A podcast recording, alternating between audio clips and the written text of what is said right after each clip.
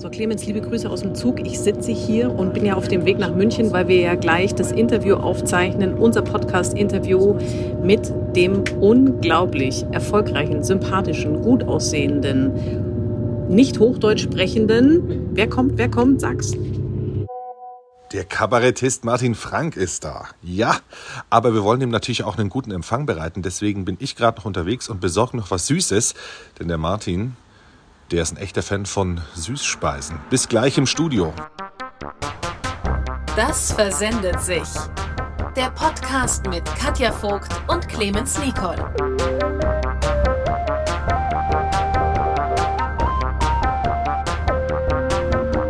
Herzlich willkommen zu einer neuen Ausgabe von Das versendet sich. Clemens, wir haben heute einen tollen Gast, der sich hier schon eingegroovt hat. Oh ja, mhm. schon mitgewippt beim Intro. Das, das wird unsere Musiker freuen, den Manni und den Hansi, die, die das da mal so für uns hingezaubert haben. Ja, das ist nämlich nichts, was wir einfach irgendwo so gekauft haben, sondern es ist echt extra für uns komponiert. Ui. Ja, das Aber muss man mal so sagen. Ich ein bisschen kürzen. Wirklich? Mhm. Aber, aber du wahrscheinlich so eine Kabarettistenkrankheit oder so ein bisschen ja. Fernsehfassade, weil da ist immer ja jede Sekunde, jede Minute. Zählt. Na, man kann sich schon einmal was anhören. Ja, und gerade auch wenn du da bist. Oh, danke schön. Genau. Herzlich willkommen, Martin Frank. Ja, ja. hallo, servus, danke für die Einladung. Ja. Sehr, Schön, sehr gerne. Wir freuen uns sehr, dass du da bist. Äh, ich habe ja auf der Website gelesen, auf deiner Website, dass du allergisch bist gegen Laber-Podcasts. Und jetzt ist natürlich für uns die Frage, für den Clemens und mich, was können wir tun, damit es für dich heute, jetzt, hier erträglich wird? Vielleicht drehen wir einfach über Sachen, die ein bisschen interessant sind. Ein bisschen. Ein bisschen. ja. Und nicht irgendwie über unsere Befindlichkeiten oder so. Ja. Obwohl, oder sind Befindlichkeiten interessant, ich finde es manchmal ein bisschen ermüdend schon. Ja, wir, wir werden es herausfinden jetzt auch in unserem Podcast, aber Vielleicht können wir es auch ein bisschen erträglicher machen, ja, oder? Wir haben, wir haben uns, wir haben nämlich noch was gelesen. Oh Gott. Du bist großer Süßspeisen-Fan. Oh je. Jetzt konnten wir ja natürlich hier im Studio äh, keinen Kaiserschmarrn zaubern, aber. Oh nein, ich hab die Schachtel vorher schon gesehen. wir haben gedacht, hoffentlich ist es ein Geschenk für mich. oh Gott. Wie wir sagt man da Eclairs oder nein, ja, was ist das? Ja, ja, ja, ja. Äh, es sind Eclairs von einer Boulangerie aus München-Schwabing. Mehr können wir nicht sagen. Nein. Wie sagt man da Boulangerie? Ja. Was ist mhm. das an Wörter? Und ähm, da könntest du dich äh, bedienen, also wenn du so einer Frage ausweichen willst oder, oder einfach essen. Dann easy einfach. Genau. Warte mal, das ist Pistazie, Schoko. Ja. Äh, und die anderen drei kenne ich nicht. Das muss man ausprobieren. oh Gott, das schaut ein bisschen aus wie Hundekacke. Aber, aber, aber, es, nein, also, aber, aber appetitliche Hundekacke. Also aber, aber, lass mal reinschauen, weil das, Clemens, das hast ja du. Ah ja, aber gut, also ich habe einen Hund, muss sagen, so habe ich das jetzt noch nie gesehen. Echt? Ja, ja so eine, eine gerade Wurst sozusagen. Ja, ja ich bin ja, komme gerade aus Niederbayern und habe meinen Tourbegleiter dabei und die hatten einen Hund, das ist also ein ganz kleiner Hund und der hat dann zwischendurch schnell raus müssen, weil der hat so gestungen, der hat immer schon so gefurzt im Auto. das wusste, oh je, wir müssen jetzt glaube ich mal rechts ranfahren und dann hat er, den, also, aber um Gottes Willen, ich will jetzt gleich am Anfang da die, das Martin, Niveau so Lass das schmecken, gell? Lass das einfach schmecken. Aber unter dem Podcast ist es wahrscheinlich schlecht. Ja, du kannst ja schon mal, ach du, also das letzte ja, Mal. Ja, wir einmal abbeißen, weil ja, sonst bitte, ich, ja, bitte. kann ich mich nicht mehr konzentrieren. Also wir hatten ja Claudia Konrad schon hier und da haben wir, also ich habe Käse mitgebracht, ich komme ja aus dem Allgäu und dann gab es Allgäuer Bergkäse und da hat die Claudia also wirklich während, während des Interviews immer wieder, du ja, ja auch. Ich auch. Also ja. ich habe auch gegessen. Also Ach du lieber Gott. So gut. Mhm. Mhm. Ich habe gerade Pistazie gegessen. Oh Gott. ja. Das ist jetzt der Moment, wo die, wo die Hörerinnen und Hörer draußen sagen: Verdammt, warum haben sie keine Webcam? Warum das kann ich es mir so nicht leid. Aber das hilft denen leider auch nichts. Das stimmt nee, auch. Was die ja, Kinder ja, ja.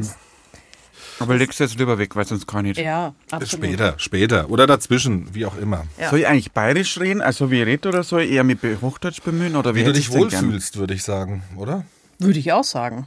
Okay. Ja, Weil nicht, dass ihr dann Zuschriften kriegt und sagt, ja, schöne Folge, aber verstanden habe ich nichts. Das war auch scheiße. Das wird nicht passieren. Nee. Das, okay. Nee, nee. Also die Leute müssen halt einfach auch mal anstrengen. Ich kann das ja gar nicht verstehen, dass man das nicht versteht. Also ja. manche Leute, glaube ich, da ist so eine innere Abneigung, äh, die wollen es auch nicht verstehen. Den Eindruck habe ich auch. Manchmal, wenn ich nämlich in, in, in Norddeutschland spiele und dann bin ich eh schon so bemüht und manchmal kommt da ein bisschen ein bayerisches Wort raus, aber da gehen manchmal dann Leute aus der Vorstellung und sagen, ja, ich habe nichts verstanden. Ja, ich sag, jetzt habe ich eh schon so hoch, ich glaube wirklich, bei manchen Leuten, die wenn nur einen Hauch von Dialekt hören, ist schon vorbei. Da haben die gar keine Lust mehr drauf, irgendwie sich anzustrengen oder aber ich finde das so schade, weil ich, ich, liebe ja jeden Dialekt. Also ich finde, es ist kein Dialekt ist irgendwie hässlich oder so, sondern ich finde jeden Dialekt irgendwie so anders und interessant und aber da, da sind wir jetzt ja schon mittendrin. Das heißt, du passt Schorwing an Also wenn du jetzt da so im Westen bist oder im Norden oder im Osten. Ja, ja. Also wenn jetzt ich, gestern war ich zum Beispiel in Kam in der Oberpfalz, also da kann ich so reden, wie ich halt das von daheim gewohnt bin, aber wenn ich jetzt in Berlin spiele oder, nach Hamburg muss oder darf, also fahre ja eh gerne umeinander, dann äh, muss ich mich schon bemühen. Es sind zwar viele Exil-Bayern dann im Publikum, aber oft der Einheimische halt und da muss ich mich dann schon, weil die haben da Eintrittszeit. Also die zahlen dann nicht irgendwie 20 Euro Eintritt und dann haben sie, verstehen sie nichts. Ja, und man kann ja so schlecht Untertitel einblenden. Ja, gell? das, das wäre ja, vielleicht mit KI irgendwann. Ich sage immer, sie sollen doch bitte sie melden, wenn sie was nicht verstehen, aber jetzt meldet sie dann immer keiner. traut sich keiner. Ja, da genau. traut sich aber jetzt keiner. bin ich eh, ich weiß ja nicht, also ich mache sogar das Angebot. Ja, das ist gut. Aber Martin, wie ist es? äh, Kannst du das so einfach oder ist äh, oder musst du dir das dann schon so richtig? Ist es dann wie eine Bremse auch oder oder hast du dann das Programm so? Also äh, wie kann man das beschreiben? Manchmal ist es ein bisschen wie eine Bremse, wenn, weil es gibt manchmal so Wörter im, im Bayerischen, da weiß man gar nicht, wie man das ins Hochdeutsche übersetzt. Bitte fragt mir jetzt nicht nach einem Beispiel, weil so schnell fällt mir wahrscheinlich keins ein. Aber ja, wie, wie übersetzt man denn anreitig? So richtig, also, was ist, also man kann schon irgendwie umschreiben, das Wort, aber es hat halt nicht den, den Zauber oder die Bedeutung wie, wie im Bayerischen. Und dann jetzt- ähm, oh, muss also ich mir überlegen, oh Gott, ist das jetzt Hochdeutsch Ich bin, genug? bin ein gebürtiger Franke. Da wird es bei mir jetzt auch schon eng, ehrlich gesagt. Oreidig. Ey, Wie kann man, wie sagt man im Fränkischen so anreitig? So ein bisschen Oberbärl, so, bäh, also muss ich Ah, nicht ja, mehr essen, okay. also, oder, Nicht mehr oder, so ganz gut und ja, oder, oder a- eine Wohnung kann auch anreitig sein. Also, wenn jemand jetzt, was weiß ich, da seit vier Wochen nicht mehr aufgeräumt hat oder was weiß ich was, irgendwie so anreitig, einfach kreislig, einfach. Kreislig, ja. Und du Kreislig? bist aus dem Kreislig. Allgäu, oder?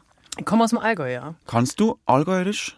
Ja, also gut, das ist natürlich jetzt für jeden, der jetzt im Allgäu zuhört, wird sagen, ja, das ist jetzt, also ich, das geht schon, es geht schon, aber es ist natürlich jetzt auch für meinen Beruf, du weißt, ich bin Journalistin und auch Moderatorin und wenn man sagt, gut, also das Regionalfernsehen reicht mir nicht, das Regionalradio reicht mir nicht, dann musst du irgendwann in der Lage sein, Hochdeutsch Ist zu sprechen. klar, ja. Wobei man sagen muss, der Vorteil ist natürlich, äh, meine Eltern haben immer Hochdeutsch gesprochen, ansonsten glaube ich, Ja. Kirster Katz. Gell?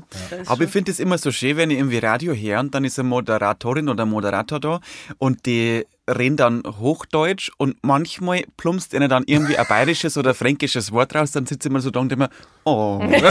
ich weiß nicht, das finde ich, lässt immer dann so tief blicken. Also das ist für Ja. mich dann so, so, so menschlich, so greifbar und das andere, ich weiß nicht, liegt das, weil ich selber Dialektsprecher bin, aber ich finde manchmal Hochdeutsch ist für mich dann oft so, das ist so allglatt gebügelt und wenn dann irgendeine Färbung drin ist, dann ist es für mich greifbarer. Es hat irgendwie dann ein bisschen ja, Muster oder ja. Und weißt du, ich bin dann manchmal echt neidisch, dass Leute so gut und schön Dialekt sprechen können. Weil ich bin zwar gebürtiger Franke, aber meine Mutter kommt aus Oldenburg, also ganz aus dem hohen Norden, und ich kann es halt auch nicht so richtig, das Fränkische. Und das ist dann auch wieder schad irgendwie. Ne? Also ich verstehe viel, aber also ja, jeder hat da sein Päckle zu tragen. Es hat sein Für und Wider. So Also ist man es. ist natürlich ja immer, man ist immer ein bisschen belegt, wenn du Dialektsprecher bist. Weil ich kenne jetzt von, eben von der Schauspielschule oder auch wenn manche Kabarettsendungen werde ich zum Beispiel nicht eingeladen, weil ich zu bayerisch bin. Na. Also hat mir meine Agentur schon oft gesagt, ja, die nehmen dich nicht weiter, da bist du zu bayerisch oder sonst irgendwas. Und dann, ja, okay, das ist wahrscheinlich der Tod, den man dann sterben muss. Also entweder ich würde mich, ich glaube, wenn ich jetzt nur reines Hochdeutsch sprechen würde, dann würde ich mich wahrscheinlich verleugnen und wahrscheinlich hätte meine Komik auch nicht mehr diese, also war nicht mehr so lustig einfach. Das wärst dann immer du. Wahrscheinlich. Ja. Wahrscheinlich. Ja. Ähm, ja, das ist schon interessant. Aber ich habe jetzt eben auch diese Woche Trainings gehabt äh, bei einer großen äh, Firma. Und da haben wir auch darüber gesprochen, was macht denn eine gute Präsentation aus, eine schlechte Präsentation aus und was, was, was muss man auch machen, um einen Vortrag richtig zu versauen. Und da waren Teilnehmer der Meinung, man muss Dialekt sprechen. Wenn man Dialekt spricht, dann, dann kann es kein guter Vortrag werden. Da haben wir lange darüber diskutiert und ich bin der Meinung, das ist nicht so, sondern du darfst natürlich jeden Dialekt sprechen, solange du zu verstehen bist, im Sinne von, dass du sauber artikulierst und so. Aber das, ich finde, dieser Trend, Dialekt möglichst abzutrainieren, ich habe manchmal auch Anfragen, du vielleicht auch, Clemens, Ja. wo Leute sagen, ich, ich spreche ganz schlimmes Schwäbisch, können Sie mir helfen, dass ich das, dass das weggeht? Sage ich, nein.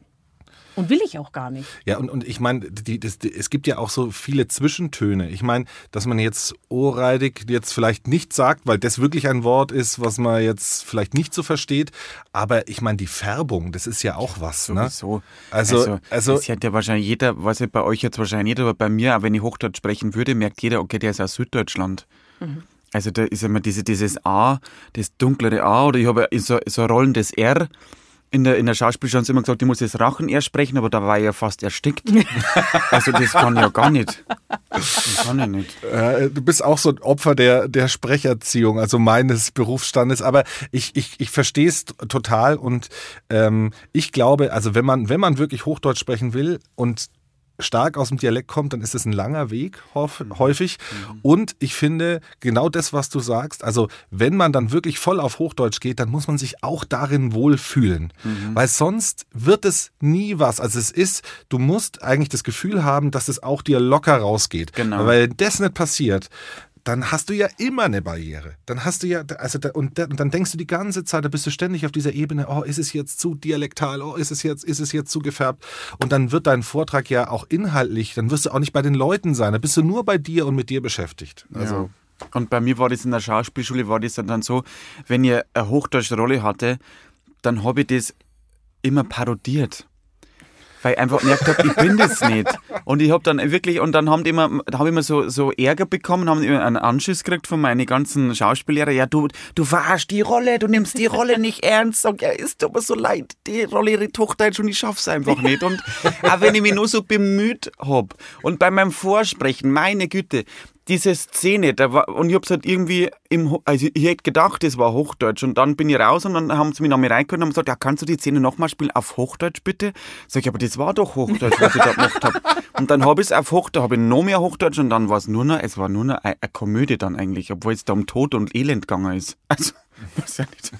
Aber mit der Komödie war es ja dann irgendwie auch wieder deins, oder? Ja, wahrscheinlich. Ich glaube, mein Körper oder irgendwie mein Unterbewusstsein, wenn man irgendwas unangenehm ist, dann zieht es ins Lächerliche oder irgendwie in der Komik, dass dann vielleicht lustig wird. Dass ich, das ist so mein Anker durch ähm, unangenehme Sachen. Also, oder mein, mein äh, wie sagt man denn da?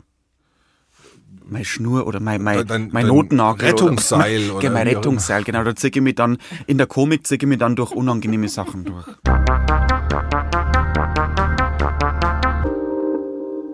Aber das hatte ich ja dann letzt, also es war bestimmt ein harter Weg, aber letztendlich hat dich diese Schauspielschule auch in deinem Weg, den du jetzt auch sehr erfolgreich machst, bestärkt, oder?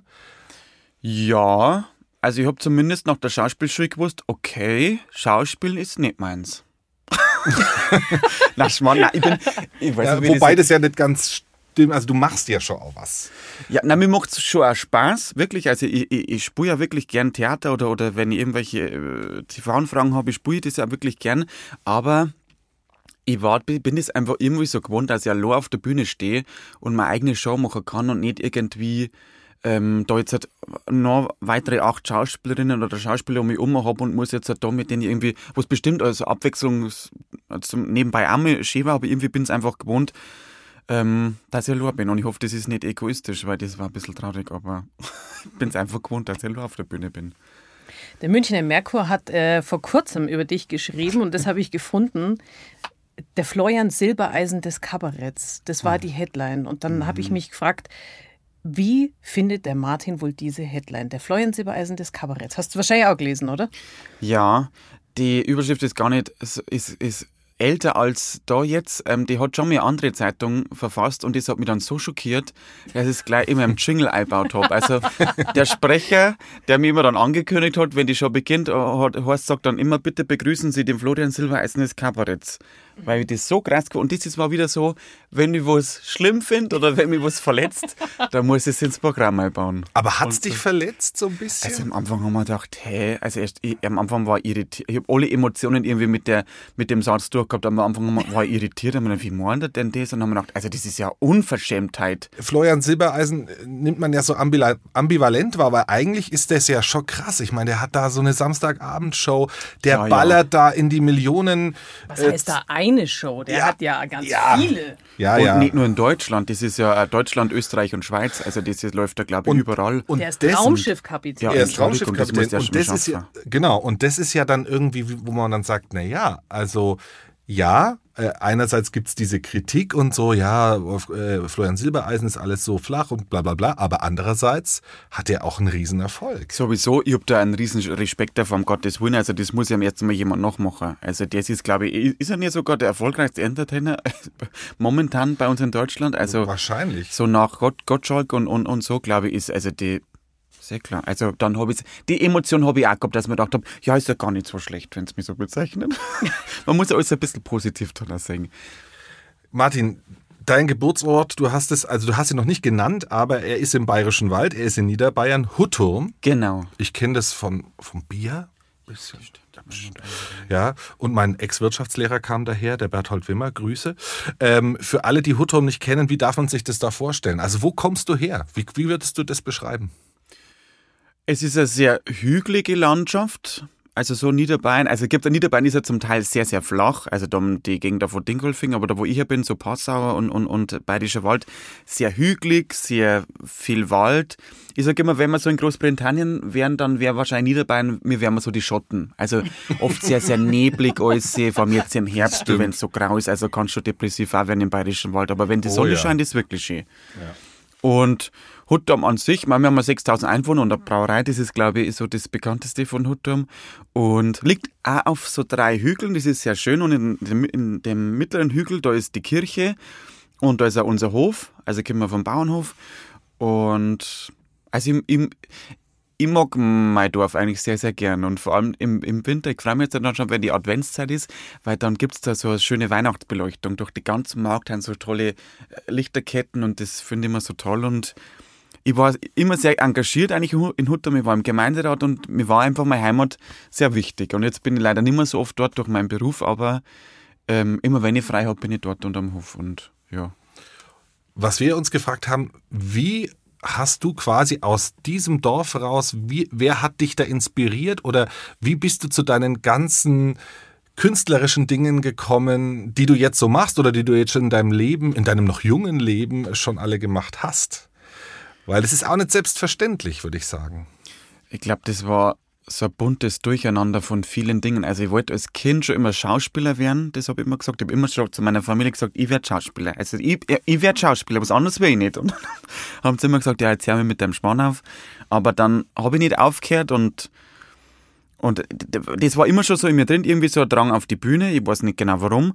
Und dann ähm, habe ich mich halt bei der Theatergruppe angeschlossen und dann hat mir das auch nicht mehr gereicht. Dann bin ich nach Passau gegangen ins Stadttheater, da hat es einen Jugendclub gegeben, dann habe ich da mitgespielt. Und dann war ich einmal, ich war bei der Feuerwehr und da muss man mal so Sicherheitswache machen. Also wenn so Kabarettisten oder Kabarettistinnen da waren bei uns im Ort in der Turnhalle. Und dann war da mit Martina Schwarzmann da und ich war so fasziniert einfach von der, von der Kunst oder von der Kunstform, die, die sitzt einfach auf der Bühne mit einer Gitarre und unterhält da 800 Leute. Und die war so, und es war jetzt ja nicht einmal irgendwie, es war kein Lichtshow und gar nichts, sondern die hat einfach mit ihrer Anwesenheit, mit ihren Texten, mit, ihren, mit ihrer Musik die Leute so fasziniert und die waren alle so glücklich und haben alle so gelacht und haben mir gedacht, was ist denn das eigentlich für ein geiler Beruf? Und vorher habe ich ja noch nie irgendwie einen Kontakt zu Kabarett oder so gehabt oder Comedy. Das war so das erste, wo ich mir gedacht habe, ja, das gibt's auch. Und dann hat alles in meinem Kopf irgendwie so zusammengesponnen. Und mein Problem war, ich kann mich nie für eine Sache allein entscheiden. Also wo immer das und das und ich möchte, das möchte ich ausprobieren und ich möchte gern singen, ich möchte gern schauspielen, ich möchte das, ich möchte Leute zum Lachen bringen. Und das alles dann hat dann zu dem geführt, was ich jetzt glaube ich mache. So ungefähr war das dann. Ja, aber das ist schon, schon sehr faszinierend. Und so wie du jetzt erzählst, eben Martina Schwarzmann gesehen, äh, das, das Publikum. Und also, aber was hat dich da so fasziniert, dass ihr das gelingt, eben auch so das Publikum dann zu unterhalten? Oder, oder hast du dir gedacht, wäre das geil, wenn ich da auch so auf der Bühne sein könnte und dann die Leute unterhalte und dass ich Applaus bekomme und im Mittelpunkt stehe? Oder war es das gar nicht? Ich glaube, es war wahrscheinlich so eine Mischung aus beidem, weil ich habe hab die, die Leute so beobachtet und habe einfach gesehen, wie die an ihren Lippen gehäng, gehangen, Hingen. Hingen, oh Gott, schau her, geht schon los mit dem Hochdeutsch. Das ist okay. An, meinen, an ihren Lippen hingen. Wir können das schneiden, Martin. Ja, danke, danke. Machen wir auch ganz sicher. Ja. Ich sag's einmal, an ihren Lippen hingen. oh nein, jetzt kann ich es nicht mehr authentisch sagen. Auf alle Fälle wird die an ihren Lippen hingen und ich habe mir, und, hab mir gedacht, ja, ich, mir hat das einfach, ihr, ihr, ihr Ausstrahlung und ihr, und wahrscheinlich auch, weil ich war in der Schule immer so ein, so ein typischer Klassenclown. Und das, mhm. glaube ich, war auch so ein Ding, wo man gedacht, und oft, ähm, ja, das hat sich dann irgendwie dann einfach so, ich kann es ich gar nicht, ich habe gar keine Formel gehabt oder so. Es ist einfach eins zum anderen gekommen. Es war alles, die ganzen Einflüsse. Aber es ist ja so, du hast ja vorher gesagt, du kommst vom Bauernhof und es ist ja jetzt nicht selten, wenn man vom Bauernhof kommt, dass man vielleicht auch Ambitionen hat, den Hof zu übernehmen, weil mit der Landwirtschaft, da wächst man ja eben so mit auf und geht selber auch in den Stall und versorgt die Tiere und alles, was da dazugehört Hast du da nie Ambitionen gehabt, das zu machen? Oder so wie du sagst, ich wollte immer mehrere Sachen machen, vielleicht wäre das ja auch eine Option gewesen, beides zu vereinen? Ich habe da gewusst, dass mir das äh, technische Talent fehlt. Weil wenn ich, also ich kann zwar sehr gut mit den Tieren und ich kann, kann die Kühe melken, ich kann ausmisten, ich kann alles, ich kann mit den Tieren umgehen, aber was ich nicht kann, das ist, wenn ich mit dem Bullock fahre und dann bleibe ich draußen am Acker stehen, dann muss ich heimgehen. Weil dann wisst ihr nicht, was ich tun soll. Dann muss ich sagen, oh Scheiße, das war's für heute. Und- ADAC rufen dann. ADAC rufen wahrscheinlich, genau. Ein Maisacker raus. Oder müssen mein, mein kleiner Bruder, der hat das technische Talent, Talent geerbt. Der kann mit den mit die Tieren umgehen, der kann mit den mit die Maschinen umgehen und, und diese wichtige Komponente hat mir einfach gefehlt, dass ich gewusst habe, okay, kann ich nicht. Und, und irgendwie, ich glaube, es hat mein Papa ein bisschen ähm, belastet, weil ich bin ja so der Erstgeborene und ich glaube, ich war jetzt halt ein bisschen für ihn so ein bisschen zu unmännlich. Also ich glaube, jemanden gehabt, äh, ich glaube, ich ist froh, dass er meinen kleinen Bruder hat, weil der ist genau das, was er, glaube ich, bei mir gern gehabt hat. Einfach jemand, der das kann, der äh, Landmaschinenmechaniker geworden ist und so. Und ja, und deswegen war das für mich, hat sich für mich nicht die Frage gestellt. Jetzt äh, schauen wir noch mal ein bisschen äh, weiter. Also was wir oder was man dann auch schnell liest. Also schulisch, Martin, warst du jetzt nicht so die Rakete, das sage ich mal. Bisschen Spätzünder, aber jetzt kommt's, Abi nachgeholt. Mhm. Das ist schon aller Ehren wert. Und dann hast du eben mit 16, obwohl deutschmäßig das auch nicht so toll war, hast du angefangen, eigene Texte zu Woher schreiben. wisst ihr denn das eigentlich alles, dass sie so schlecht war? Ja, wir, Das ist, wenn man mit, mit Journalisten in einem Raum sitzt. Ja, Also, Vorsicht, Das ist ja, Vorsicht. Das ist ja furchtbar. Ja, aber, aber du hast dann mit 16 angefangen, auch eigene Texte zu schreiben, weil das ist ja auch nochmal, also, weißt du, so eine, so eine irgendwie, äh, einen Deutschaufsatz zu schreiben, ist ja das eine, aber dann auch zu diesem Schritt zu machen, ich mache jetzt was eigenes. Wie kam das? Es war bei uns, ich war damals in der Voss und dann hieß es, es gibt einen Poetry Slam. Und haben wir gedacht, ja, ich weiß jetzt zwar nicht genau, was das ist, aber, Aber ich meld- mach mit. Genau. da meldet er mir jetzt einmal an. Und dann bin ich da zu dem Vertrauenslehrer gegangen, der wollte das organisieren. Dann habe ich gesagt, sicher Schmidt, ich habe mich jetzt da mit, aber ich weiß eigentlich gar nicht genau, was das ist, was muss man denn da tun? Und dann hat er erst einmal gelacht, dann hat man die verarscht und gesagt, ja, nein, ich, schon, also möchte jetzt da schon dabei sein. Und dann hat er gesagt, ja, da, da präsentiert man eigene Texte, egal was es jetzt ist, ob das jetzt in Gedichtform ist oder einfach äh, Alltagsgeschichten oder so. Und dann haben wir gedacht, ja, ich probiere es jetzt einfach mal aus. Und dann habe ich mich natürlich maßlos überschätzt. ich habe mir gedacht, ja, das ist ja der Burner, den ich da geschrieben habe. Da geht's auf die Bühne und dann lachen sie die wahrscheinlich kaputt. Keine Sau hat gelacht. Also, weißt, ich bin da ab fünf Minuten gehabt. Ich hab richtig, und das Schlimmste ist ja dann, wenn du merkst, okay, die hört ja sowieso keiner zu. Jeder hat dann aufs Handy geschaut oder irgendwie haben sie dann an die Bar gegangen oder sonst was. Denken, ja Gott, das wo bin ich denn jetzt da? Aber irgendwie hat's mich nicht so verstört, dass ich gesagt habe, okay, ich probiere es nicht weiter. Ich bin, glaube ich, schon zack, ein bisschen zäh. Also, da, und da bin ich irgendwie froh. Ich glaube, das habe ich von meiner Mama, die, äh, die hat auch, hat nicht immer so den leichtesten Weg gehabt, aber sie ist immer wieder aufgestanden und ist immer weitergegangen. Und ich glaube, dadurch habe ich das auch ein bisschen. Also, wenn ich mal einen Rückschlag habe, dann bin ich eher so ein bisschen noch mehr motiviert, dass ich sage, ja, jetzt sage ich es euch jetzt richtig. Ja, während bei vielen anderen ja dann der Selbstzweifel kommt, die Ja. dann sagen, schau, da hat keiner gelacht, schau, das bildest du dir ein, dass das was für dich wäre, Comedy und so, lass lieber sein. So denken ja dann viele, aber du hast gesagt, na, jetzt erst recht. Ja, also Selbstzweifel habe ich zwar auch gehabt, aber ich habe mir gedacht, ja, äh, ich, ich war aber zu der Zeit, glaube ich, ich glaube, da war ich sogar ein bisschen in, in, in einer Therapie gerade, weil ich war nämlich ein ADHS-Kind und dann haben sie mich da, glaube ich, übertherapiert und dann habe ich wegen Selbstbewusstsein gehabt und das war genau in der Zeit und vielleicht hat dann der Therapeut mit mir was gemacht, dass er sagt, ja, ich gehe trotzdem auf die Bühne, zu mir wurscht. Übrigens, äh, kleiner äh, Side-Fun-Fact. Ich glaube, äh, bei Kabarettistinnen und Kabarettisten ist ADHS äh, wirklich eine Auszeichnung. Ich habe nämlich äh, Till Reiners gestern erlebt im Zirkus Krone und der ist auch definitiv ADHS. Also er spricht auch drüber. Also da, das scheint irgendwie so ein Qualitätsmerkmal zu sein. Ach so. Ich, Okay, also, das habe ich noch gar nicht gewusst. ja, also ich, ich, da seid ihr Brüder im Geiste wahrscheinlich. Gut. Aber der ist ja auch großartig, der Till Reiners. Mit seiner Happy Hour bei Dreisat, die, wie fasziniert das? Also, was heißt fasziniert? Ich finde einfach toll. Ich hätte ihm so gern zu mit seinen Texten. Der ist toll, ja. Das versendet sich. Jetzt hast du natürlich auch schon immer Musik gemacht. Mhm. Und äh, also Kirchenmusik, du hast Orgel gelernt, du hast, du singst schon ganz lange, aber die Musik, also du, du hast es vorhin schon gesagt, du bist vielfältig interessiert, aber die Musik war es dann doch nicht. Ich habe irgendwie so während der Schauspielschule gedacht, okay, ich glaube, Schauspiel, ähm, da fehlt mir ein bisschen das Talent. Es gibt viel bessere Schauspieler als mich. Vielleicht muss ich es doch mit der Musik probieren. Und ich habe immer schon klassischen Gesangsunterricht gehabt.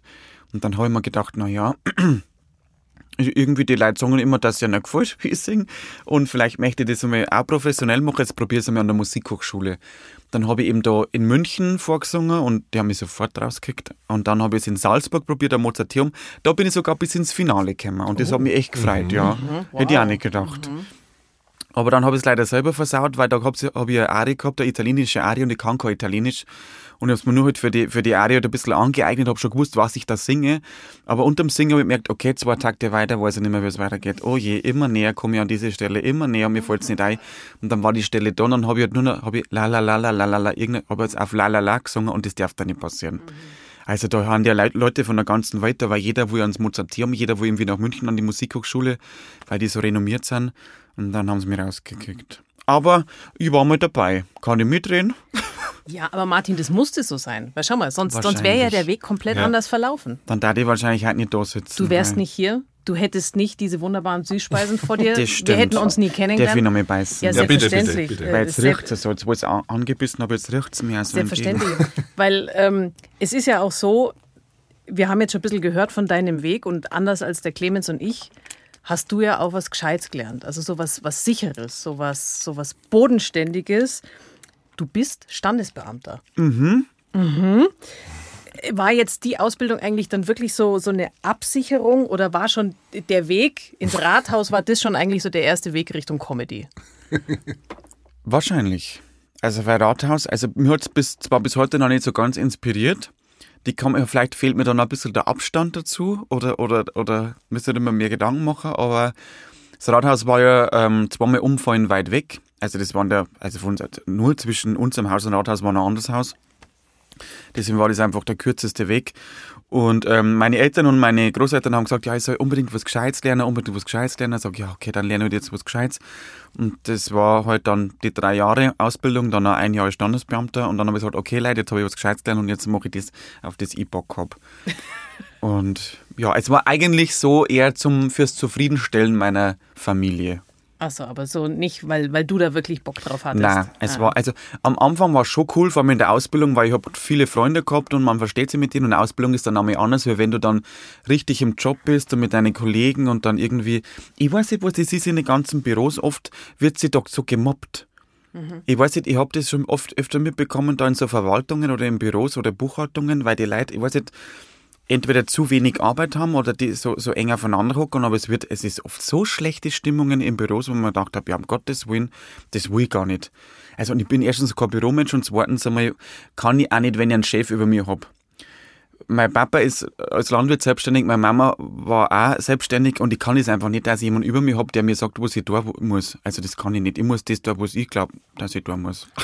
Aber als ich das gelesen habe, Martin Frank ist Standesbeamter, habe ich mich gefragt, wie war so eine Hochzeit mit dir als Standesbeamter? Warst du da schon auch schon so eine Gagmaschine oder, oder hast dich zusammengerissen? Ich hab mich zusammengerissen, weil tatsächlich damals, ich war nämlich schon mit 19 St- Standesbeamter und war aber da schon ein bisschen so in der Kabarettszene unterwegs und bei uns drunten schon ein bisschen bekannt und dann hat äh, damals, das war so eine, eine Gemeinderätin, die hat dann gesagt, ja, ob ich überhaupt in der Lage bin mit 19 und dann, als, ob ich das überhaupt ernst nehme, weil ich bin doch eigentlich Comedian und so und, und das ist dann irgendwie von der, von der Lokalzeitung riesig aufgebauscht worden, dass dann der Bürgermeister zu mir gesagt hat, okay, bitte, also wenn du da mir Trauung machst, reiß die Fall zusammen und so sag, ja, okay, ich probier's auf alle Fälle, gebe mein Bestes.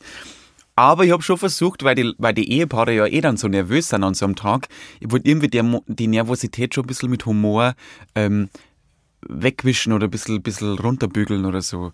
Das ist, ich hoffe, dass es mir gelungen ist. Also ich habe nicht so richtige Rückmeldungen gekriegt, weil die sind meistens gleich gegangen. Also vielleicht ist es auch schlecht, ich weiß nicht. Also ein bisschen gelacht worden ist schon und aber ich kann es auch an einer Hand abzählen, meine Trauungen. Ich glaube, fünf fünf oder sechs Trauungen. Ich glaube, heutzutage könnte ich mir vorstellen, dass da jetzt, also spätestens jetzt werden die eine oder andere Anfrage wird jetzt reinkommen. Kriege ich eh oft. Ja. Also oft fragen mich Ja. noch Leute, ja, können Sie denn noch trauen? Sag ja, ähm, ich müsse die noch fragen. Ich glaube, ich ist wahrscheinlich immer gültig. Also wir können so wenn, tun. Wenn wir jetzt nicht schon verheiratet wären, also wir, Ja. wir sind ja nicht verheiratet, also Nee. wir zwei sind ja nicht verheiratet, Aber- sondern wir sind verheiratet. Genau. Mit anderen Mit, Menschen. mit anderen Menschen. anderen Menschen, ja. Genau. Ich kann aber auch Nottrauung machen. Also ich glaube, das da Ja? kann schon. Nottrauung gibt's auch. Ich glaube, es, glaub, es gibt Nottrauungen, ja. Nothaufen kenne ich. Aber. ja, glaub, es gibt da. Nottrauungen. Wenn Spitze auf den Hof kommt, glaube ich, kann man Nottrauung auch machen. Also das würdest du locker hinkriegen. Ich glaube schon, das schaffe ich noch. Ich muss halt nur mal schnell im Handy reinschauen.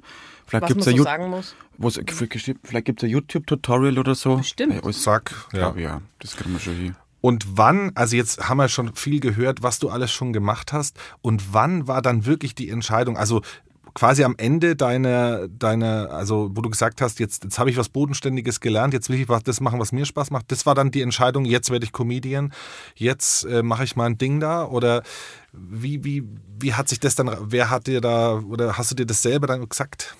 Dieses Kabarett-Ding, das war schon während der Ausbildung schon immer so, dass ich rumgetourt bin. Also sobald ich 18 war, ein Auto gehabt habe, bin ich, bin ich überall auf alle Bühnen gefahren, wo ich, wo ich spielen habe können. Aber wo ich so richtig gesagt habe, okay, ich, ich mache jetzt nur noch Kunst oder, oder, oder Schauspiel oder, oder Kabarett-Comedy, das war, ich kann mich noch sehr gut an den Tag erinnern im Rathaus. Und zwar, ich habe einfach gemerkt, okay, dieses Büro, dieses Graue, dieses, dieses äh, engstirnige nach Paragraphen arbeiten, das macht mich fertig. Wirklich, ich habe richtig gemerkt, wie ich von Tag zu Tag, ich möchte jetzt nicht sagen depressiver werde, aber immer, es war so eine ganz gedämpfte Stimmung. Und irgendwann war es so schlimm, dass ich heulend unter meinem Schreibtisch gesessen bin, hab meinen Aktenvernichter eingeschaut, dass niemand hört, dass ich warn und hab irgendwelche Akten geschreddert und hab gesagt, ich mach ich mach wirklich, sehe ich mich heute noch sitzen. Und dann wie, ich glaube, ich habe einen ganzen Ordner geschreddert und dann habe ich irgendwann ausgeschaut und gesagt, okay Martin, du spinnst ja. Also das kann ja nicht dein Ernst sein, dass du da unter deinem Schreibtisch sitzt wie ein, wie ein Häufchen Elend und dann habe ich nach der Aktion meine Kündigung geschrieben und habe es dem Bürgermeister aufgetragen und habe gesagt, tut mir leid, Herr Bürgermeister, ich kann nicht mehr. Also ich weiß nicht, ich kann nicht mehr, aber ich will nicht mehr. Es, es ist nicht mein Leben, es tut mir leid. Und dann habe ich mich auf der Schauspielschule beworben, bin auch eben, und dann ist das halt so alles so seinen Weg gegangen. Ja, faszinierend. Ja. Ja. faszinierend. Das ist aber jetzt echt ein Empower-Moment, genau, weil, weil ich glaube, viele Leute trauen sich das dann nicht. Äh, Das finde ich immer so. Und ich habe auch im Rathaus so viele tolle Kolleginnen und Kollegen gehabt, die, vor allem eine Kollegin von mir im Bürgerbüro, die hat immer gesagt, ja, sie würde gern ähm, so ein bisschen so auf Heilpraktiker oder irgendwie, oder, oder ich weiß gar nicht mehr, was was sie gesagt hat. Dann habe ich immer gesagt, mei, bitte mach das, mach das. Und ich finde das ganz, ganz schlimm, wenn jemand nur wegen der Sicherheit halber in einem Beruf bleibt, der ihm keinen Spaß macht. Weil ich finde immer, für das ist erstens mal das Leben zu kurz und, und Natürlich, man lebt jetzt auch gerade in einer Zeit, wo es ein bisschen unsicher ist. Jeder ist wahrscheinlich froh, wenn er einen sicheren Job hat, aber man muss irgendwo schauen, dass man selber glücklich wird, weil ein anderer äh, macht dich nicht glücklich. Das musst du schon selber machen. Aber ich glaube, das ist auch wirklich so eine Typsache. Also es gibt ja wirklich so diese Sicherheitstypen, die sagen, ich brauche genau meine Routine irgendwo in der Buchhaltung oder irgendwo im Amt, wo ich weiß, jeden Tag erwartet mich mehr oder weniger so das Gleiche. Und dann gibt es so Typen Ja. wie wir, weil so ging es mir ja auch. Also ich habe äh, in der Körperschaft des öffentlichen Rechts gearbeitet nach meinem Studium und äh, war da eben fünf Jahre in der Pressestelle und das war für mich so ein ähnlicher Horror wie für dich. Und dann habe ich eben auch 2011 gesagt, ich kündige, ich gehe, ich mache mich selbstständig. Und meine Mutter so, Kind, aber jetzt bleib doch nur länger, weil dann hast du und die Rente, denk an die Rente und so. Und da denkst du aber nicht an die Rente, sondern du sagst, und ich möchte das machen, was ich machen will. Und da kann ich auch nur alle ermutigen, die Ja. irgendwie so dieses Gefühl in sich haben, zu sagen, trau dich, mach, was soll denn passieren? Du hast es auch nicht bereut, oder? Ah, Null. Ja. Null. Stell dir mal vor, ich würde jetzt da nur im Büro sitzen. Ich wäre nicht hier, Martin. Verstehst Ja, du? auch du auch nicht, da wäre ich jetzt hier alleine, oder? Du, wär, ja, Man du, stellt du sich wärst das ja auch nicht vor. Ich wär auch du nicht wärst da. ja auch nicht. Wir hätten uns ja nie kennengelernt. Nie, ja, Ja, und ich das- darf dann allein im Raum da sitzen. Oder mit Ja. wem darf ich den dann jetzt unterhalten? ja, das man weiß es ist eine nicht. philosophische Frage. Stell dir das mal vor. Ja, und wahrscheinlich wird auch der, der Aktenordner wird jetzt in Hutum im Rathaus immer noch gesucht, den du geschreddert hast. Wo die sagen, hatte, weiß irgendjemand, wo die, wo die Akten sind? Ich weiß gar nicht mehr, was ich da geschreit habe. ich glaube, das war in der Ich glaube, die Gemeinde Huttum hat vielleicht viele Probleme, aber weil sie genau das. Irgendwelche Geburtsurkunden sind jetzt auf einmal Hoffentlich weg. nicht. Es war irgendwas aus dem Archiv, glaube ich. Ja, gut. Können wir ausschneiden dann.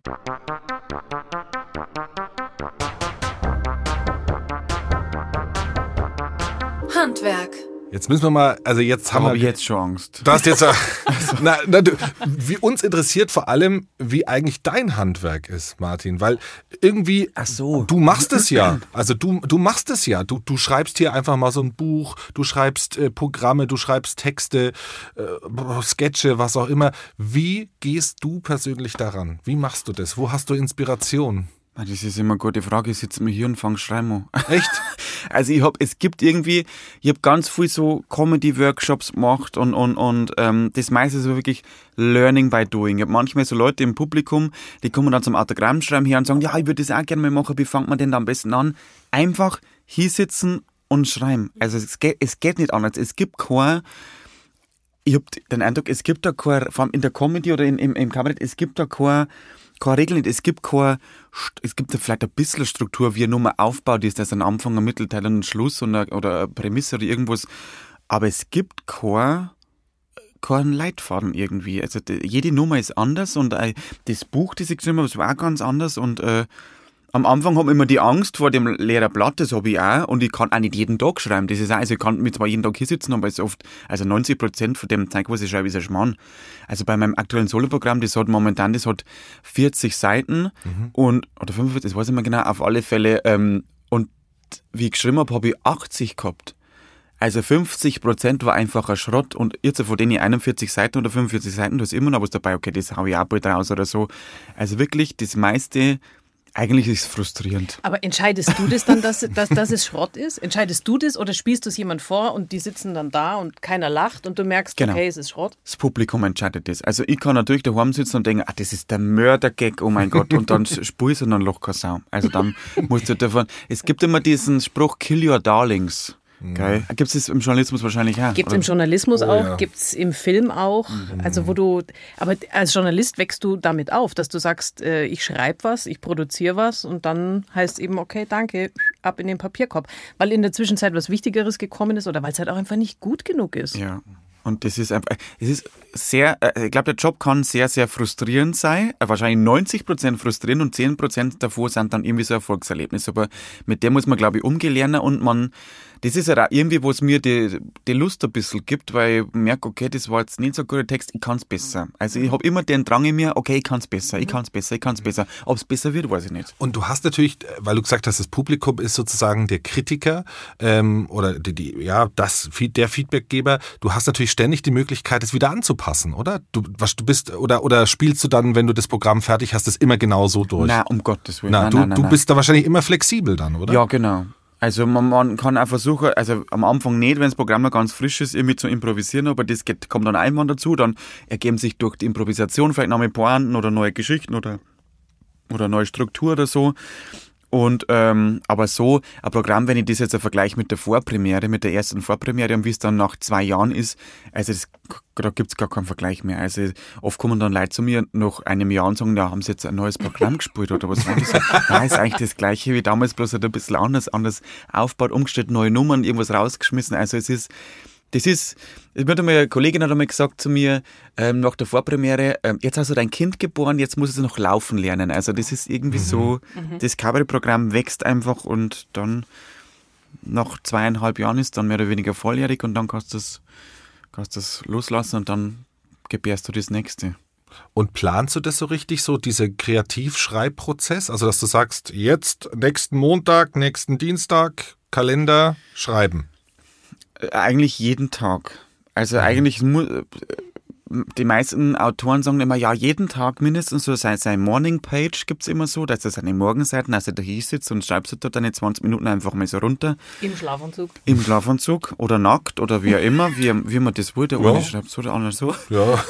Aber also eigentlich sollte man jeden Tag schreiben, was natürlich nicht oft nicht funktioniert, weil manchmal haben die Tage so chaotisch oder so durchgeplant, dass für Schreiben keine Zeit ist, was aber eigentlich nicht sein dürfte, weil ich bin in er- erster Linie Autor, ich bin, äh, muss meinen Texte schreiben, das müsste eigentlich Prio 1 sein und da bin ich auch mir selber am Arbeiten.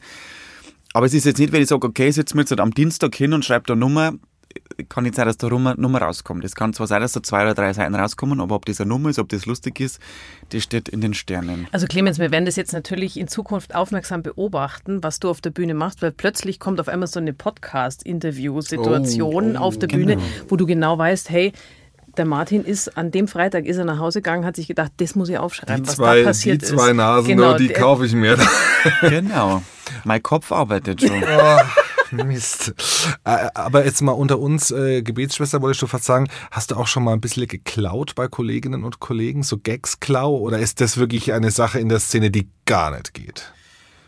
Also Gag-Clown geht eigentlich gar nicht. Das große Problem ist, also ich habe oft den Eindruck, es ist über so viel schon gesprochen worden und es gibt ja Gags, die sind jetzt kein Meisterwerk. Also ich habe hab schon Gags geschrieben und dann, und dann habe ich irgendwie äh, hab ich die gespielt und dann sagt jemand aus dem Publikum zu mir, ah, das hast ja du von der, von der Monika Gruber, den Gag. Gell? Sag ich, ach, die hat, und ich habe das gar nicht gewusst, dass die den auch hat, aber es ist halt, oft sind die so naheliegende Sachen. Und ich weiß nicht, dass der Kollege genau den gleichen Gag im Programm hat oder so und dann äh, heißt, es ist geklaut, aber du bist eigentlich selber drauf gekommen, aber jemand hat halt auch zufälligerweise den gleichen Gag drinnen. Also Und blöderweise vielleicht manchmal vor dir irgendwie und du weißt es gar genau, nicht. genau. Und meistens heißt es dann, hast es du natürlich von der bekannteren Person geklaut und nicht andersrum. Also, aber das ist klar. Also ich klau auf keinen Fall bewusst. Also wenn dann aus Versehen unbewusst, dass halt ich zufälligerweise auf den gleichen Gag, Gag gekommen bin, aber es, also bis auf das einmal oder zweimal, wo mir jemand angesprochen hat, ist eigentlich noch nicht passiert.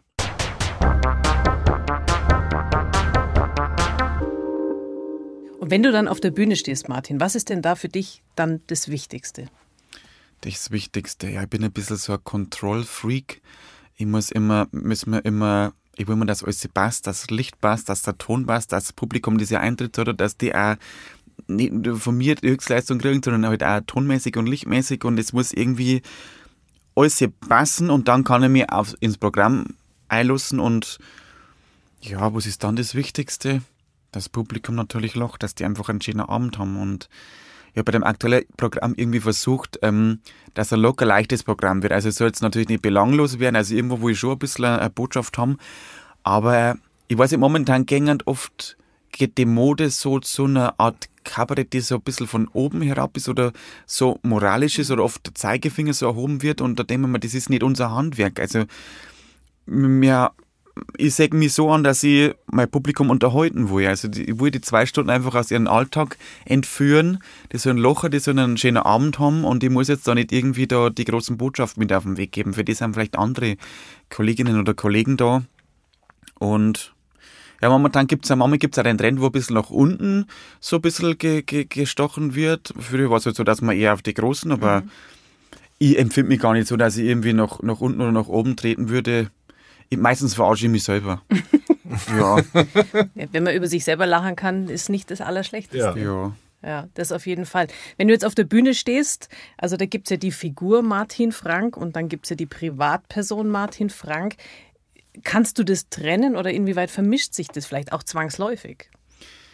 Ich glaube, ähm, im Laufe der Jahre wird es mehr und mehr eins. Also wenn ich überlege, wie ich am Anfang auf der Bühne war, da war ich total übertrieben. Also da war ich, also wie ich da auf die Bühne gegangen bin, wie dem, in einem Kostüm, da habe ich irgendwie eine komische Hose angehabt und so, und, ein- und so ein schwarzes ähm, so eine Weste und eine rote Krawatte. Und Silbereisen des Kabaretts. Ja, ja, Daher ja, kommt da ist er. Irgendwo muss es. ich- ja, das stimmt schon. Ja, ja.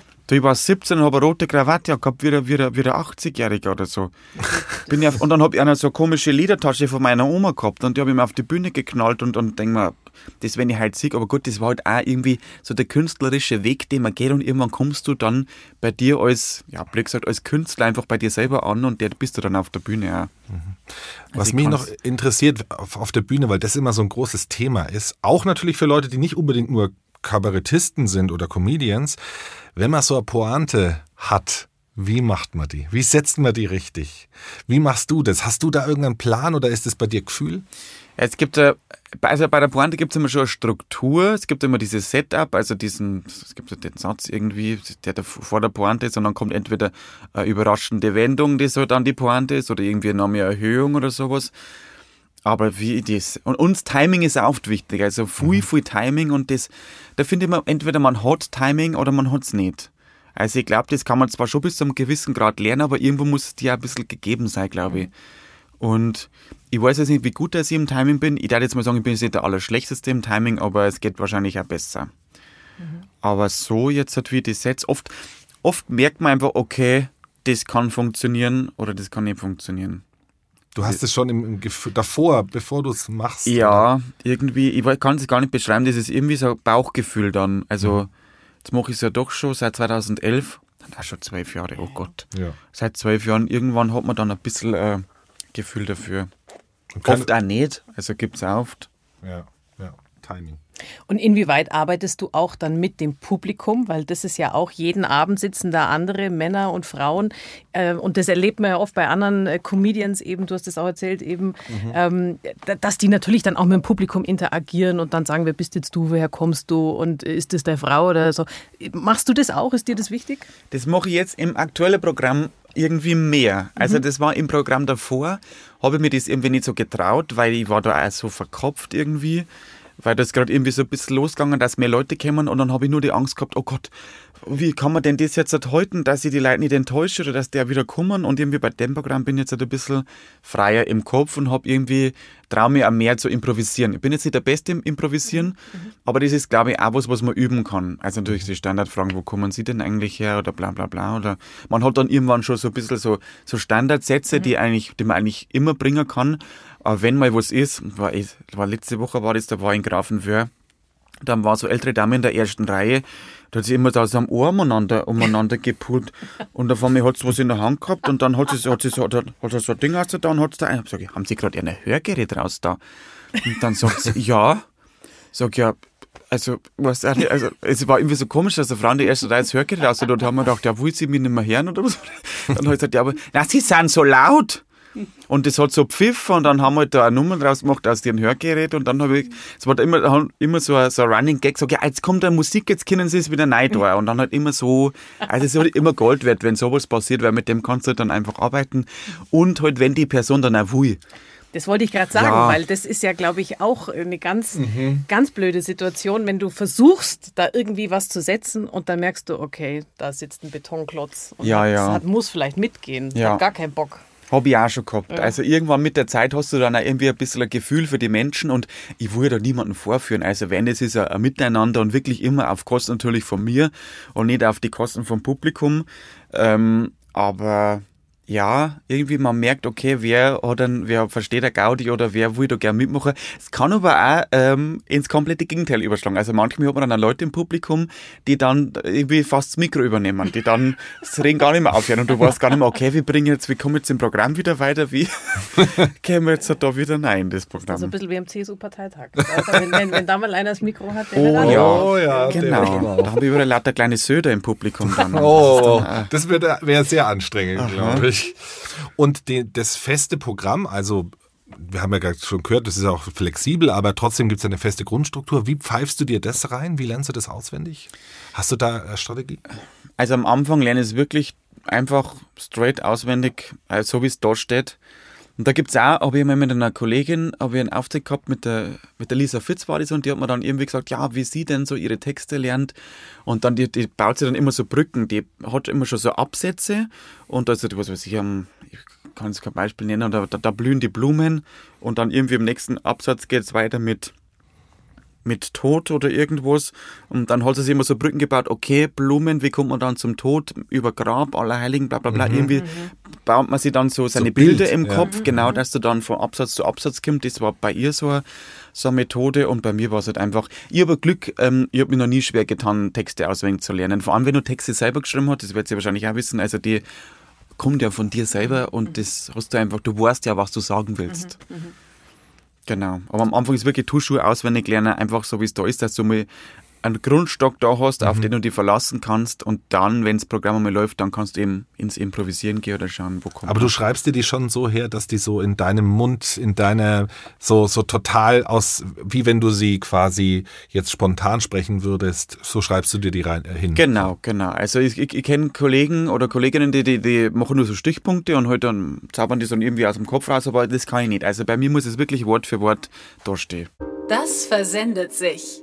Wo holst du dir denn Feedback? Du hast vorher schon so ein bisschen gesagt, also wenn du dann äh, was Neues geschrieben hast, dann ist natürlich das Publikum entscheidet, ist der Gag gut oder nicht. Aber es gibt ja auch so, ich sage jetzt mal den Inner Circle, den jeder so um sich rum hat, wo man vielleicht so mal sich vortastet und sagt, wie findest du das? Wie ist das bei dir? das ist, am Anfang war das ganz einfach, wie ich noch nicht so äh, das hauptberuflich gemacht habe, sondern eher so hobbymäßig und das noch ganz wenig Leute gewusst haben, dass ich Kabarett mache, habe ich immer so in Gespräche so ein bisschen bei den Geschichten eingebaut und geschaut, okay, lacht da jemand, soll wir schauen. Aber jetzt dadurch, dass, dass äh, das doch mehr Leute mitbekommen haben, dass ich Kabarett mache und dann irgendwo das vielleicht mal versuche unterzubringen, dann heißt es wieder, ah, jetzt möchte ich wieder eine Nummer ausprobieren, gell? Und dann ist es nicht mehr die Aufmerksamkeit. Also dann schaut man da anders drauf, dann ist man nicht mehr keine, keine menschliche Reaktion mehr, sondern ist es irgendwie so anders. Oder bei der Familie kann ich es auch nicht machen, habe ich auch schon probiert. Die sagen dann, ja, das erzählst du den Leuten, das interessiert. Das ist auch nicht so. ja, Wirklich? ja, also gut, bei äh, am Bauernhof ist man da ein bisschen anders, da ist man ein bisschen rustikaler. Das ist aber jetzt nicht so böse gemeint, aber irgendwie, ja, es muss man Klare sich nicht anhören. Genau, da weiß ich halt gleich, wie ich drauf bin, ist mir oft das lieber, bevor man jemand durch die Blume irgendwie mitteilt, dass es noch nicht interessiert, wo ich es lieber gern direkt haben. Und ähm, ja, es ist wirklich also eigentlich nur das Publikum. Also ich gehe mit einem Text auf eine Bühne und schaue, wie kommt es beim Publikum an, bei meinem Umfeld meistens gar nicht. Ja, ist auch mutig dann, gell? Ja, ich finde es auch mutig, weil es kann auch ganz schön nach hinten losgehen. Du bist aber nicht nur eben auf der Bühne, du bist auch Buchautor. Und dein aktuelles Buch, du hast es sogar mitgebracht, wir haben auch hinten noch eins. Oma, ich fahre schon mal den Rollstuhl vor. Als ich vom Enkel zum Pfleger wurde, und das ist erst seit ein paar Wochen auf dem Markt, aber du bist bereits Spiegel-Bestseller. Ja, Wahnsinn. Ich hab das auch Wahnsinn. nicht glauben können. Ja. Also das äh, steil, obwohl du eine 5 in Deutsch hattest. Aber ich muss vielleicht auch dazu sagen, die ersten Bücher habe ich alle selber gekauft. also für die Live-Shows. aber da hast du aber viel gekauft. Da waren dann einfach so ein paar Europaletten sind nach Niederbayern gewandert mit den Büchern. Bei uns Foto. in der Garage steht eine Europalette mit Büchern, mit denen ich auf Tour gehe. Ja, Ich, war, ich, war, ich, ich weiß ehrlich gesagt gar nicht, wie viele Bücher das man verkaufen muss, dass man auf der Spiegel-Bestsellerliste ist. Ich habe auch keine Ahnung. Keine Ahnung. Ja vielleicht, müssen Aber schon viele sein. vielleicht, aber vielleicht sind es gar nicht so viel. Vielleicht machen wir mir nur, es müssen wahnsinnig viel sein. Martin, ich glaube, es sind wahnsinnig viel. Aber ich glaube, man muss das ein bisschen re relativieren, weil ich habe das schon oft gehabt, dieses, ich, ich bin, ich, mich freut das wirklich und ich bin ein bisschen stolz drauf, aber oft hat meine Mama hat schon gesagt, meine Familie hat mir ein bisschen auf den Boden runter dann, und sagt, ja, ich habe schon so oft einen Spiegel-Bestseller gelesen und habe mir gedacht, was ist denn das für ein Schmarrn? aber es ist oft, wenn du, zum Beispiel, wir leben ja gerade in so einer Social-Media-Zeit, also wenn du jetzt sehr viele Follower hast, und du postest, okay, hey Leute, ich habe ein Büchel geschrieben, ähm, wollt ihr das kaufen? Und die kaufen das alle, dann bist du, glaube ich, wahnsinnig schnell auf einer Spiegel-Bestsellerliste. Ob jetzt das Buch gut ist oder nicht, es haben schon mal deine Fans gekauft. Und ich glaube, die Frage ist dann oft, wie lange kannst du dich denn dann halten? Weil dann, ich glaube, dann irgendwann tr- tr- trennt sich dann die Spreu vom Weizen. Ist das Buch jetzt gut genug, dass es länger drauf bleibt, dass es für andere Leute auch interessant ist? Oder Ja, gut, also ich meine, du bist jetzt auf der Spiegel-Bestsellerliste, aber ich habe mir ja auch so ein paar Buchbewertungen angeguckt und durchgelesen eben. Und da sind ja die Leute wirklich begeistert von dem, was du da äh, eben geschrieben hast, was du äh, da zum Besten gegeben hast. Warum war dir denn dieses Buch wichtig? Da geht's um deine Oma und um dich und eure gemeinsame Zeit. Warum war dir das Buch wichtig? Das Buch war mir, also eigentlich wollte ich das Buch schon vor ein paar Jahren schreiben, weil es ist ja schon Zeit her, als wie meine Oma ähm, den Schlaganfall gehabt hat, aber ich habe mich dann irgendwie nicht, ich habe hab mich nicht getraut einfach. Es, hab, es war die Anfrage schon da von dem Verlag und es hat geheißen, ja, äh, das ist ein super Thema, schreib doch über das Thema und ich habe mich einfach nicht getraut. Deswegen habe ich erst mit meiner Kollegin, mit der Franziska Wanning ein Buch geschrieben, aber trotzdem, das Thema war immer noch in meinem Kopf. Also es war immer noch irgendwo da und haben gedacht, okay, ich muss jetzt das Buch schreiben, dass ich das Thema abschließen kann, dass es aus meinem Kopf rausgeht. Und aber es war mir irgendwie, weil es war so eine intensive Zeit, einfach, die mich so beschäftigt hat. Und ich habe damals, also wenn ich ein bisschen ins Buch geht, darf ich mal, also mit meiner Oma und meiner Großtante waren wir in einem Krankengottesdienst und da waren ganz viele auch pflegebedürftige Menschen mit ihren Angehörigen. Und schon allein, dass ich sehe, ich bin nicht der Einzige, der jemanden zu Hause hat, der jemanden pflegt. Das hat mir so geholfen, obwohl man sich natürlich aktiv selber nicht und gegenseitig unterstützen kann oder so, aber nur die Erkenntnis, dass ich weiß, okay, ich bin nicht alleine, hat mir so geholfen, dass ich mir gedacht habe, okay, wenn ich jetzt vielleicht meine Geschichte irgendwie veröffentliche und es auch Leute, die lesen, die jemanden zu Hause haben, den sie pflegen müssen, vielleicht haben die dann das gleiche gute Gefühl oder fühlen sich auch irgendwie ein bisschen erleichtert oder ein bisschen gestärkter für die nächsten Wochen oder so. Kann- Kann auch sein. Also hoffe ich halt zumindest. Also es soll natürlich schon in erster Linie unterhaltsam sein, unterhaltsam sein weil das erwarten die Leute von mir. Ich bin ja Kabarettist oder Comedian. Aber irgendwo äh, soll es halt auch ein bisschen Tiefe haben oder halt, das ist ein ernstes Thema und ich finde, ich weiß nicht, das Thema Pflege, es ist immer so angestaubt, irgendwie unangenehm und ich finde einfach, es muss ein bisschen salonfähig werden, man muss, also man wird wahrscheinlich nie gerne drüber sprechen, mhm. über das Thema, aber zumindest mal mehr in die Richtung pushen. Und vor allem, wenn man bedenkt, wie viele Leute zu Hause ihre Angehörigen pflegen in Deutschland. Die Zahlen sind riesig. Unser Gesundheitssystem würde es ohne diese Leute niemals schaffen. Ja, ja. Also ich glaube, da hast du einen, auf jeden Fall bei vielen einen Nerv getroffen. Und dass das natürlich auch ein jüngerer Mensch macht, ist auch nicht so selbstverständlich. Also das ist schon Respekt, also eure Zeit da damals.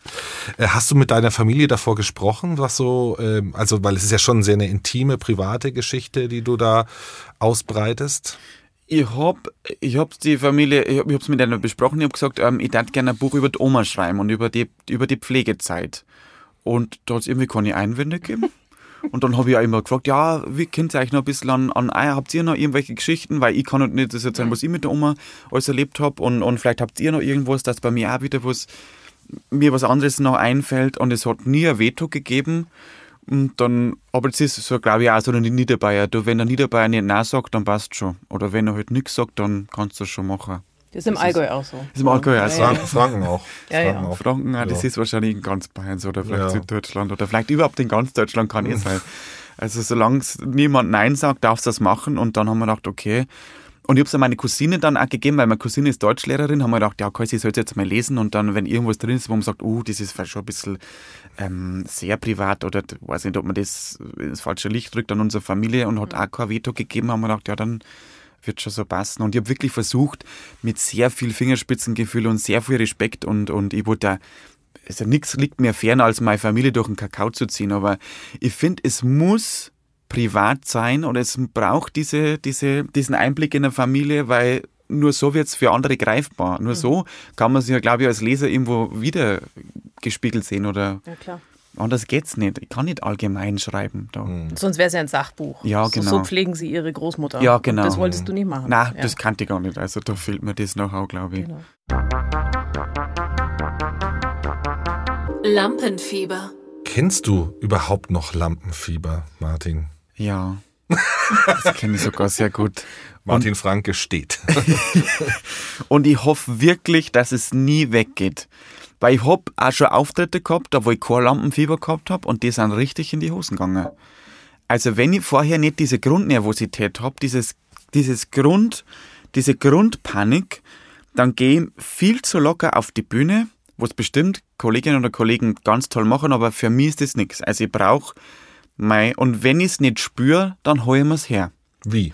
Ja, dann mache ich mich verrückt. Dann denke ich mir, okay, die Leute draußen, die hassen mich wahrscheinlich alle. Also niemand will mich da wahrscheinlich singen und, und meine Familie ist dann, es war ganz schlimm und bla bla bla. Dann ist vielleicht ein bisschen gestört, ein bisschen, aber ich muss wirklich in meinem Kopf dann schauen, okay, wie bringe ich mich in dieses Gefühl, weil ich brauche das einfach. Interessante Strategie. Also mhm. künstlich Lampenfieber herstellen. Ja. Das hatten wir auch noch Das nicht. hatten wir so jetzt noch nie. Finde ich wirklich sehr interessant. Weil vor allem, was waren das dann für Situationen, wo du gemerkt hast, ich habe ja kein Lampenfieber? Warum war dir das dann. Also, das Gegenteil von Lampenfieber ist ja jetzt nicht die Souveränität, sondern es ist einem einfach dann egal, dass man sagt, oh, das macht mir jetzt nichts aus. Was, was war, war da die Umgebung speziell oder was, warum war das so? Da war ich in München im Vereinsheim vor ein paar Jahren. Da gab es immer, gibt glaube ich immer noch den Blickpunkt Spot, dieser Mixed Show. Mhm. Mhm. Sehr zu empfehlen. Ja, ist echt toll. Und da war ich davor, glaube ich, schon ich kann es gar nicht abziehen, ich war da ganz, ganz oft und dann haben wir gedacht, ja, okay, wieder mal Blickpunkt Spot, das kriege ich schon hier und bin auf die Bühne und habe so richtig, also ich wirklich, ich mich richtig blamiert, glaube ich. Okay. Weil einfach, und ich bin das vielleicht auch als Mensch nicht, ich bin kein selbstsicherer Mensch nicht und wahrscheinlich, wenn ich dann als selbstsicherer Mensch auf die Bühne gehe, dann bin ich das nicht und das spürt das Publikum einfach. Mhm. Und deswegen war das ein Chaos. Und was machst du, wenn das Lampenfieber dann doch mal zu stark ist? Also wenn es, oder gibt es das bei dir gar nicht, diesen das gibt's auch. Also wenn es dann zu stark ist, dann habe ich auch schon gehabt, dass ich mir auch Auftritte versaut habe. Also ich brauche da wirklich irgendwie so ein Mittelding. Also ja, der muss im Mittel sein, der Martin Frank, sonst ja. genau. ist es schwierig. Ich brauche so meinen gewissen Pegel irgendwie. Mhm. Also wenn es zu schlimm ist, dann habe ich schon versaut und wenn es zu wenig war, habe ich auch schon. Also es ist ganz, ganz, vor allem bei Aufzeichnungen, bei Fernsehaufzeichnungen, vor allem wenn die dann irgendwo noch live sind oder so, dann wirklich, dann schlagt mir das Herz bis da rauf und ich spüre direkt, wie da meine Herzschlagadern pumpen und ähm, dann habe ich auch schon viel. Ähm, Hast du denn einen Tipp für unsere Hörerinnen und Hörer, die ja in ihren Situationen auch im Mittelpunkt stehen, also weil sie einen Vortrag halten, eine Präsentation oder weil sie vielleicht auch äh, Laien-Schauspielerinnen und Schauspieler sind, die sagen, ich muss wieder auf die Bühne und ich habe wahnsinniges Lampenfieber. Was kann denn helfen? Gar nichts. Ich glaube, da muss man einfach durch. Ich glaube wirklich.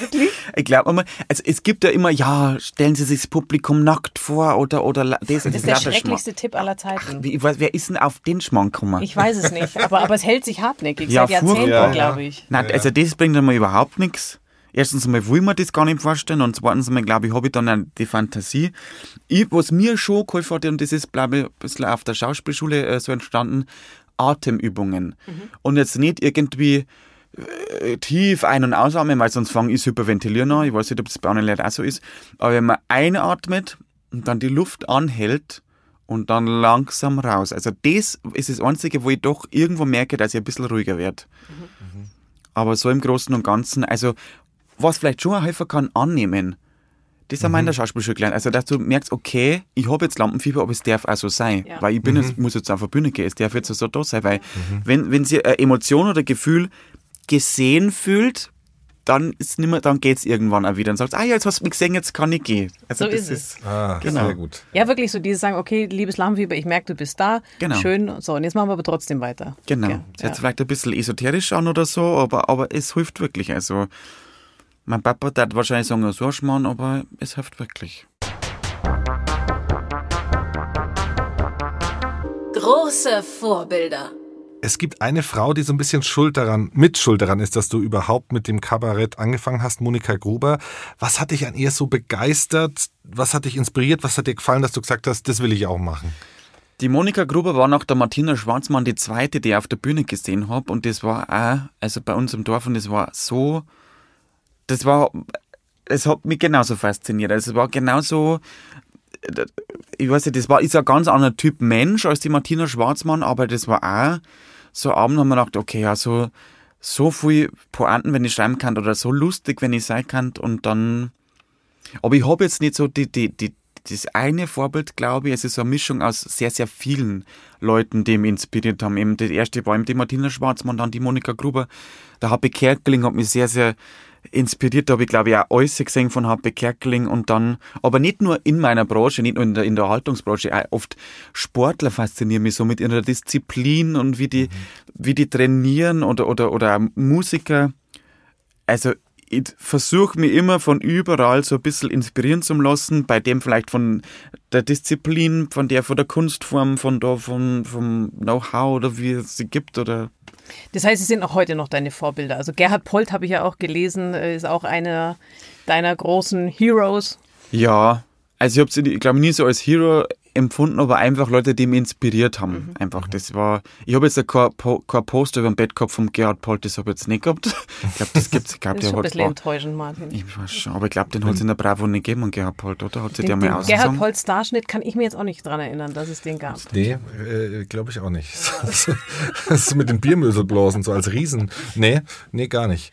Ähm, aber ist es, ähm, ist es heute noch so, dass du da schaust, auch so, was die Kollegen machen? Oder ist es dann irgendwann so, emanzipiert man sich auch irgendwann?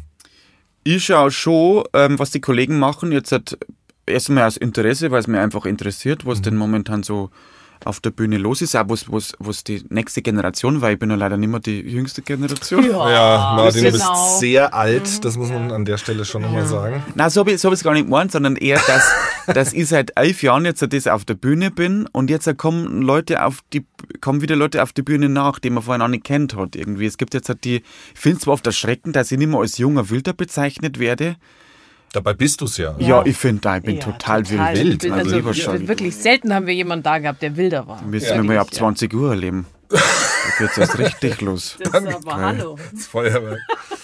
Und ähm, inwieweit braucht es deine Branche auch irgendwie so Förderer? Weil ich glaube, das ist ja auch, ähm, ne, um da überhaupt also hochzukommen, da wo du bist. Ich glaube, Förderer ähm, tun sehr, sehr gut. Vor allem, das ist ein bisschen so, so wie nennt man denn das? So ein Push. Einfach, es geht dann irgendwie oft ein bisschen schneller alles. Also zum Beispiel, ich habe dann irgendwann bei der Monika Gruber habe ich dann im Vorprogramm spielen dürfen. Was oft ein bisschen harte Schule war, weil ich bin dann nämlich da, habe auf die Bühne gehen müssen, da war das Licht noch an. Und das weiß ich dann, da bin ich einmal auf die Bühne gegangen und die Leute waren total irritiert und haben gesagt, hä, geht's jetzt schon los? Wer ist denn das jetzt? Ist das der Hausmeister? Wer ist denn da auf der Bühne? und dann habe ich gesagt, ich war schon, sie warten jetzt auf Monika Gruber und ich war halt einfach total hilflos. Und dann habe ich gesagt, ja, aber ich bin der Martin Frank, ich mache jetzt noch ein kleines Warm-up. Und dann weiß dann jetzt einmal eine ältere Frau in der ersten Reihe aufstanden und sagt, oh, dann kann ich noch mal schnell zum Bisseln gehen. und ist rausgegangen und ich so, ach so, aha, okay. Aber da muss halt einfach irgendwie durch und das möchte es auch nicht missen, weil das war irgendwie so, es war hart, aber es hat mich abgehärtet und es war irgendwie trotzdem schön und, und sie hat ein riesiges Publikum, die Monika Gruber, und die haben dann auch zu mir gekommen ins Soloprogramm, aber im Laufe der Zeit, glaube ich, ähm, sortiert sich das Publikum dann. Also die kommen dann zu mir, wenn jetzt, also das Monika Gruber Publikum kam zu mir, dann sagt, okay, na, der ist doch nicht so ganz die Monika Gruber, das gefällt mir nicht so, oder, oder dann haben wieder welche weg wahrscheinlich und haben aber die anderen wieder welche, also das ist, mischt sich dann irgendwie so durch. Und es war schon, also ich habe zwar davor lang, lang, lang vor 20 Leute oder weniger gespielt und in der Pause ist die Hälfte gegangen, das habe ich alles schon gehabt. Aber dann eben mit diesem Vorprogramm ähm, habe ich dann auf einmal äh, mehr Publikum da gehabt und dann hat es natürlich auch finanziell besser rentiert als sie. Und deswegen haben Förderer schon auch sehr wichtig. Und ich habe mir vorgenommen, also wenn ich mal äh, auch so bin wie Monika Gruber, dann ähm, möchte ich auch jemanden fördern. Was heißt, wenn du auch mal so bist wie die Monika Ja, Gruber? Also, ganz also- ehrlich, also wenn man sich deine, deine Tourtermine anguckt, da ist ja überall ausverkauft. Ausverkauft, ausverkauft. Du spielst ja nicht nur in Bayern, du bist in Dortmund, du bist in Mannheim, du bist in Köln, du bist in Hamburg. Also du bist so viel unterwegs und du bist sehr erfolgreich unterwegs. Ja, aber also ich finde, so Martina Schwarzmann und Monika Gruber, da, die haben den Namen auch nicht, das Name auch nicht in die Liga. Also dieses Name, irgendwann ja geht es ja schon ein dann. bisschen länger. Ja, eh. Ja, Nein, so. eh. Also wenn ich noch, muss ich noch ein bisschen Zeit vergehen lassen. Aber ich möchte auch wirklich, ich habe mir jetzt wirklich geschworen, ich möchte dann auch jemanden fördern. Ich will das auch zurückgeben. Jemand Also, sagen, kommen wir zwei. ja, Können, können wir vielleicht auch mal so ein Vorprogramm ja, könnt ihr mal eine Pointe raus an, dass ich weiß, ob es passt? Puh, Boah, Clemens, das, ist der Druck, natürlich- das ist immer der Druck, da das ist diese schlecht Frage. Sei ja, mal ja. witzig, gell? Genau, Aber das, das, das schaffe ich auch nicht. ja. Das, Ja, ihr habt so ein bisschen Zeit. Könnt ihr, Wir, könnt können euch einmal vielleicht, was Ja, wir wir kommen dann zum Casting zu dir, Ja. wenn das in Ordnung ist. Gell? Also auch auf den Hof. Ich würde immer schon mehr Casting machen. Ja, ja, genau. Ja, wir, wir, wir suchen den nächsten äh, Kabarettstar. Ja, zusammen. So schaut's aus. Am Anfang haben wir gesagt, äh, der Florian Silbereisen des Kabaretts. Jetzt äh, müssen wir doch nochmal darauf zurückkommen, wer denn die Rolle des Traumschiffkapitäns nicht auch was für dich, Martin? Da sehen wir dich ja schon mit so einer Mütze. Ach, das fand ich schon cool. Das ist Aber- eigentlich so das Ziel, oder? Aber mir wird immer schlecht auf dem Schiff. Aber das wäre doch auch super, so ein Kapitän, dem immer schlecht wird auf dem Traumschiff. Das ist Wenn- doch wenn- Comedy du, Gold. Wenn der, wenn der Kapitän mal das über die machen. Reling kotzt, im ZDF um Viertel nach acht. Und zwar regelmäßig. Das hat doch noch keiner gezeigt. Ja, man braucht ja eh so einen Unique Selling Point, oder wie sagt man da? Ja, Ja. Das, und da haben wir doch schon die Pointe. Mei. Jetzt Könnt ihr haben wir da mal einen oder? Produzenten anschreiben? Ich, ich darf mich dann, wenn der Florian nicht mehr mag, dann, dann, du? komm, Dann dann wärst du, das kriegen wir hin. Das können wir einfilmen, glaube ich. Also das, Ja, das machen wir. so. Das war toll. Martin. Martin, vielen Dank, dass du bei uns warst und dich so offen äh, gezeigt hast, unseren wirren Fragen und alles, was wir von dir wissen wollten. Vielen Dank. Es war sehr, sehr angenehm. Es war wirklich. großartig und jetzt hast du wirklich ganz viel Zeit und Gelegenheit, dich den Süßspeisen Oh zu Gott, ja, widmen. da freue ich mich jetzt echt schon drauf. und ähm, dass du eben dir die Zeit genommen hast für unseren Nicht-Laber-Podcast, müssen wir an der. Stelle ja mal sagen. Vielen Dank weiterhin, alles Gute, Martin Frank. Dankeschön. Das versendet sich. Der Podcast mit Katja Vogt und Clemens Nicol. Redaktion und Produktion die beiden Hosts. Musik Hansi Enzensberger und Manfred Mildenberger. Stimme Marin Ulrich. Eine Produktion von Resi 1000 Volt 2023. Sorry, Katja, dass ich äh, so schnell wieder weg musste jetzt gerade eben, aber es war echt ein super Gespräch mit dem Martin Frank. Und ähm, was mich da so fasziniert hat, war, wie offen er über sein Scheitern auch gesprochen hat. Sein Scheitern in einem anderen Job und man merkt ja, wie wohl er sich jetzt in seinem jetzigen Job fühlt. Das ist doch echt was, was viele Leute empowern sollte. Und ja, er hat ja eigentlich fast uns ein Jobangebot gemacht, oder? Clemens, ganz ehrlich, Ich meine, wir sind gesetzt in seinem Vorprogramm. So hat er es doch, glaube ich, auch gesagt. Oder habe ich da irgendwas falsch verstanden? Also ich sitze jetzt im Zug und ich werde mir natürlich jetzt schon den ein oder anderen Gag überlegen und also wo, wenn nicht in der Deutschen Bahn, könnte ich da fündig werden. In diesem Sinne sage ich bis zur nächsten Folge und das versendet sich.